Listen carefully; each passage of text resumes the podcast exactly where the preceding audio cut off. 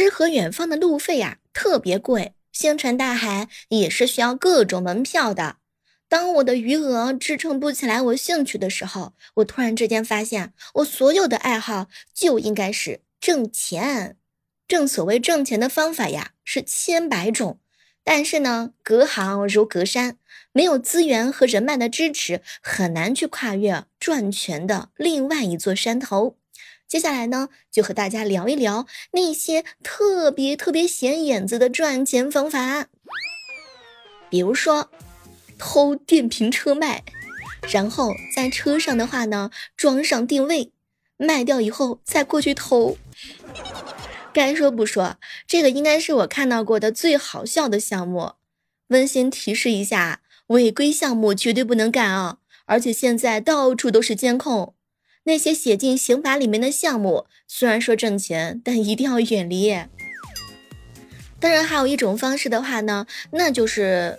伸手问老爸老妈要钱，总之的话呢，主业就是问他们要；副业的话呢，就是攒一攒快递的纸皮盒子。你还真别说，现在的回收项目呀还不错，我觉得二零二三年咱们一定能够火一阵子。前两天一哥们说：“小妹儿，这样我直接开一个网店，然后网店的话呢，我就是卖假货，然后你再去投诉我，这样一来一回，你就变成了职业打假师。反正呀，日后没多久你就会富起来了。”好朋友囧哥跟我说：“小妹儿啊，要想富的话呢，还得是换干爹。你看那些狂飙，你就知道这效果有多么神奇。”这个挣钱的效果，一般人可真的是想不到。当然，这个怕不是一般人能干的呀。首先，你自个儿要特别优秀；其次，你要有一个漂亮的、贤惠的、能干的媳妇儿；再后来的话呢，你要找一个特别能干的干爹。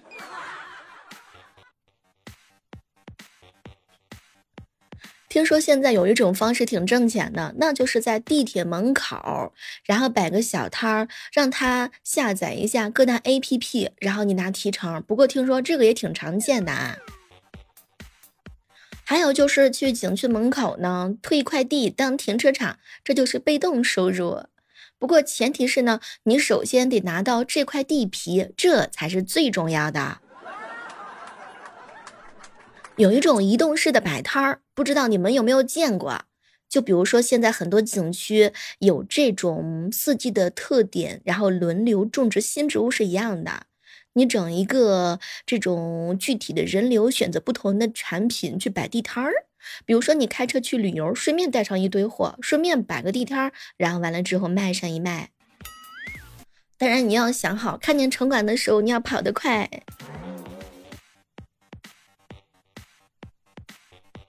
二零二三年新的时代来临了，Chat 呢也火了。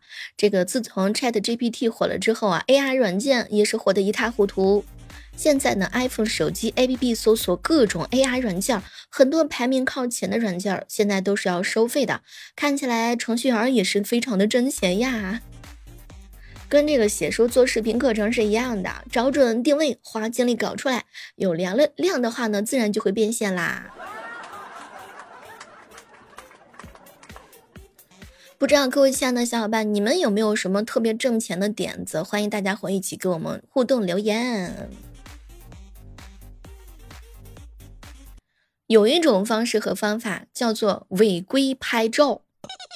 有些时候啊，在路上遇到车窗抛物、闯红灯，或者是过斑马线的时候，速度还飞快，这个时候你肯定气得不要不要的。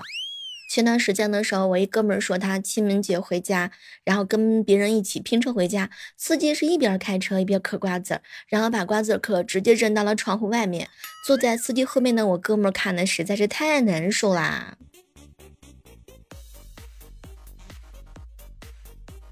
有的城市的话呢，遇到这种交通违规的话，是可以拍照举报的。比如说像杭州有这样的机会的话，不仅解气，还可以赚到不少钱呢。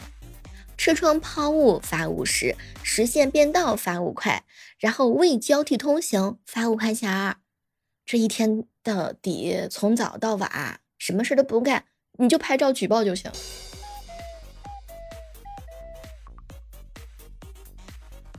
咱们举个例子哈，就比如说车窗抛物啊，举报的时候呢，你就填几月几号几点几分在什么路口，车牌子是什么样的，然后颜色是什么样的车子，然后车窗抛物，只要监控视频比较清晰的话，一个举报一个准儿。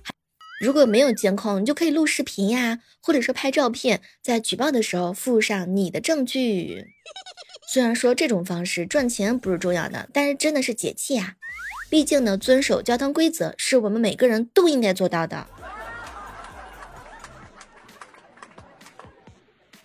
还有一个挣钱的路子和大家分享一下。假如说呢，你比较会拍照，或者说你兄弟姐妹呀都会拍照，能够拍出来比较好看的买家秀。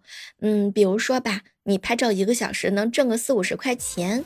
比如说买的碗碟呀，拍一组好看的图片呀，然后可以直接免单的。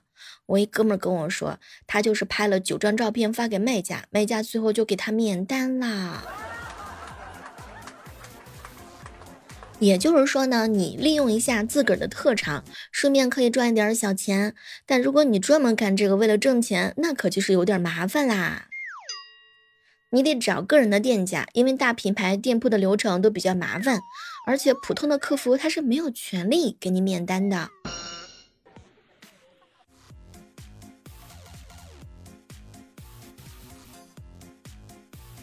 正所谓叫做赚钱道路千万条，你们有没有什么好的赚钱路子哈？来，大家伙一起畅所欲言。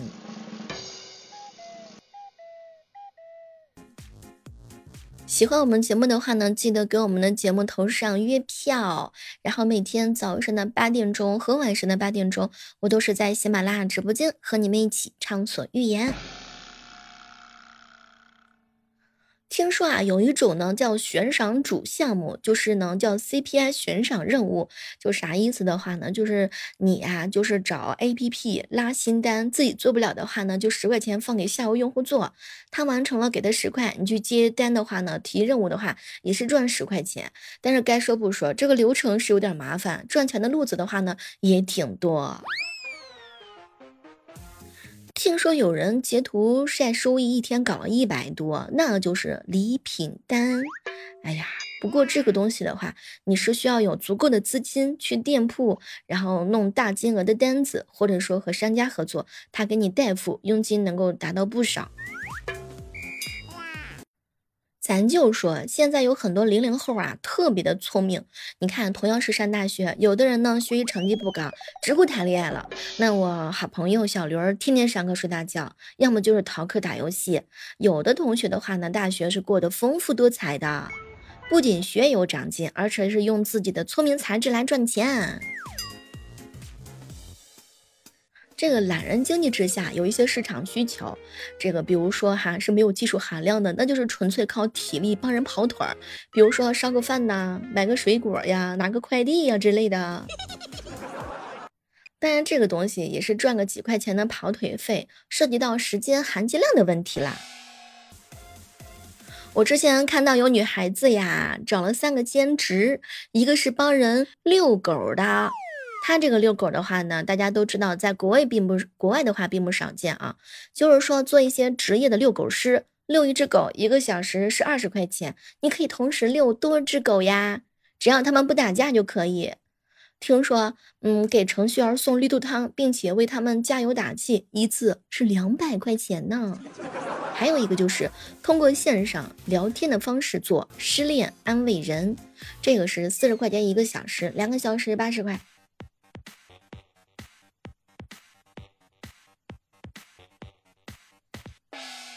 前两天看到呀，有一个小哥哥卖情怀，就是武大的一个学生卖樱花标本，日入万元。这个学生呢是即将毕业的哈，他把自己四年之内收集的五大樱花标本全部都装裱起来，然后卖给同样面临毕业的同学，售价呢是三十到两百块钱不等。把情怀卖给懂他的人。还有一段时间，看到有一个男孩子卖卫生巾给大一军训的学生，这个军训啊，不是一直都有的，一年只有一次，少则是半个月，多则是一个月。这个期间就会有各种的需求涌现出来。你比如说呢，有的人为了解决军姿啊，站着脚疼；还有呢，有的人是皮肤晒伤了；有些男生的话呢，就是卖卫生巾来去解决站军姿脚疼这个痛点。当然了，你也没有必要去卖姨妈巾，对吧？你可以通过这种现实的需求来去扩展一下自己的思维，比如说毕业季的物品处理呀、校园的写真啊，还有二手的回收等等等等。前段时间听说有一个人大的学生，因为要去哈佛念书，当时呢苦于这个学费啊比较昂贵，他就做起了众筹，美其名曰叫“跟我一起去上哈佛大学”。然后的话呢，他通过在这个建的群里面分享自己在哈佛的学习，还有见闻，来去换取大家伙的资金支持。加群的费用呢是每个学期九十九块钱。这个众筹啊，在国外那是相当的流行。我记得之前的时候看过一个采访，就是朱时茂跟他儿子还讲了，在国外用众筹来筹集拍摄电影的资金，众筹真的是很有前景。所以大学生赚钱的方法也还是蛮多的，在这儿咱就提醒一下哈，少谈恋爱，还不如提升一下自个的技能，多丰富一下自己的体验呢，好好发挥一下我们的脑袋瓜。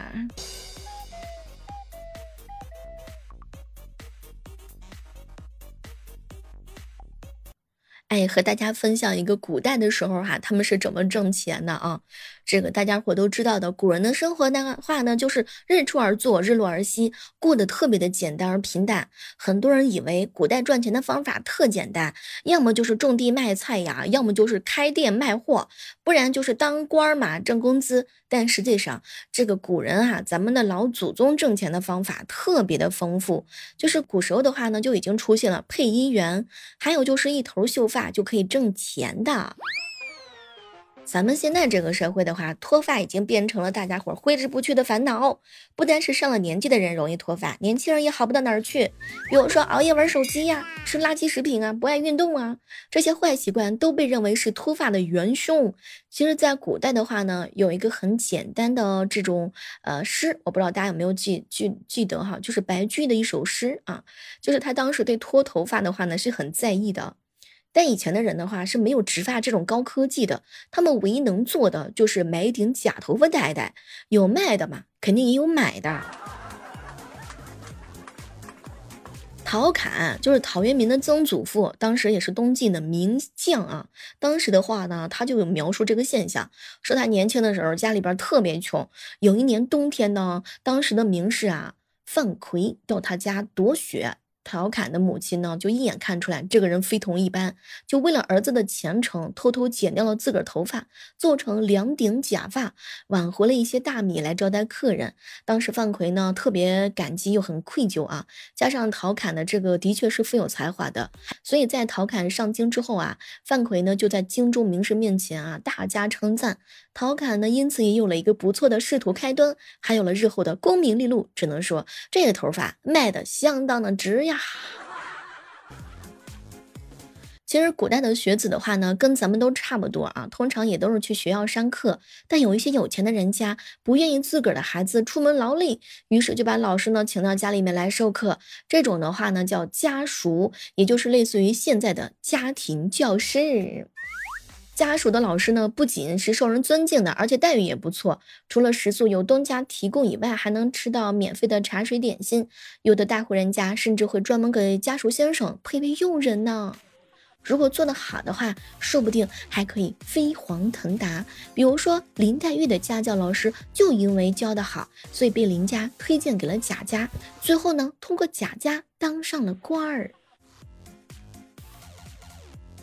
不过做家教的话呢，也是需要一些条件的。首先呢，你得是科举落底的秀才，还有这个童生再不济也得是被贬的一些官员吧。反正都得是通过科举选拔的一些才子。当然，德行也要非常好才可以啊，不能抽烟、赌博，染上这些恶习。就是说，做家教既不能睡懒觉，还得有耐心。哎呀，想想都觉得确实挺需要磨心疙瘩。当然就是名声非常重要嘛。古代是没有网络的，可以传播和辟谣啊。这个如果说老师的名声不够，或者说名声不好，你就再怎么辟谣也是不行的。所以说，任凭你学识多高，也不会有学生上门。在古代是没有手机可以玩游戏、看视频的，所以大家解闷的方法就还蛮简单，看书啊、听戏啊、斗蝈蝈呀，是吧？然后观看一种特别的演出，叫皮影戏。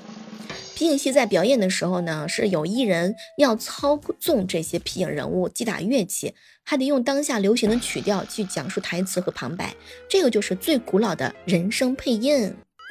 在清朝的时候，皮影戏发展到了鼎盛时期。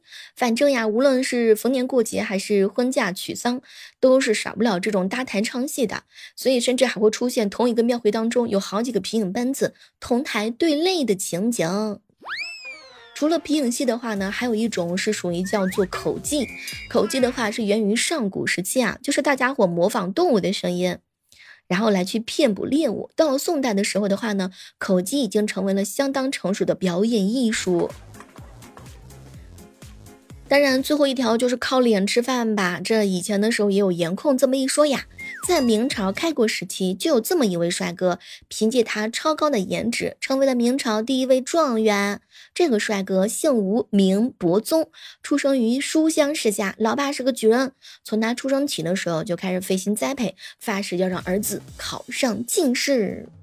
小吴自个儿特别努力，不仅乡试第一，而且还一路高歌猛进，顺利通过会试。只不过名次啊不算高，只排在第二十四位。然后这个名次在电视上应该不会受到任何的关注。可是当时呢，笔试第一的人长得实在是不怎么地。朱元璋一见之后就吓了一跳，他当时就心想：完了，这状元代表我朝的形象，这副模样可真的不行。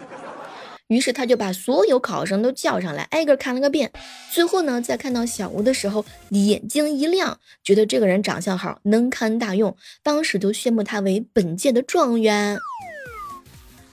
好了，各位亲爱的小伙伴，今天小妹给大家罗列了各种挣钱的方法，你都 get 到了吗？你是怎么样赚得你的第一桶金呢？欢迎大家和我一起留言讨论。每天早晚八点，我在喜马拉雅直播间等你哟。记得给我们投上宝贵的月票，万万没想到，我需要你的月票。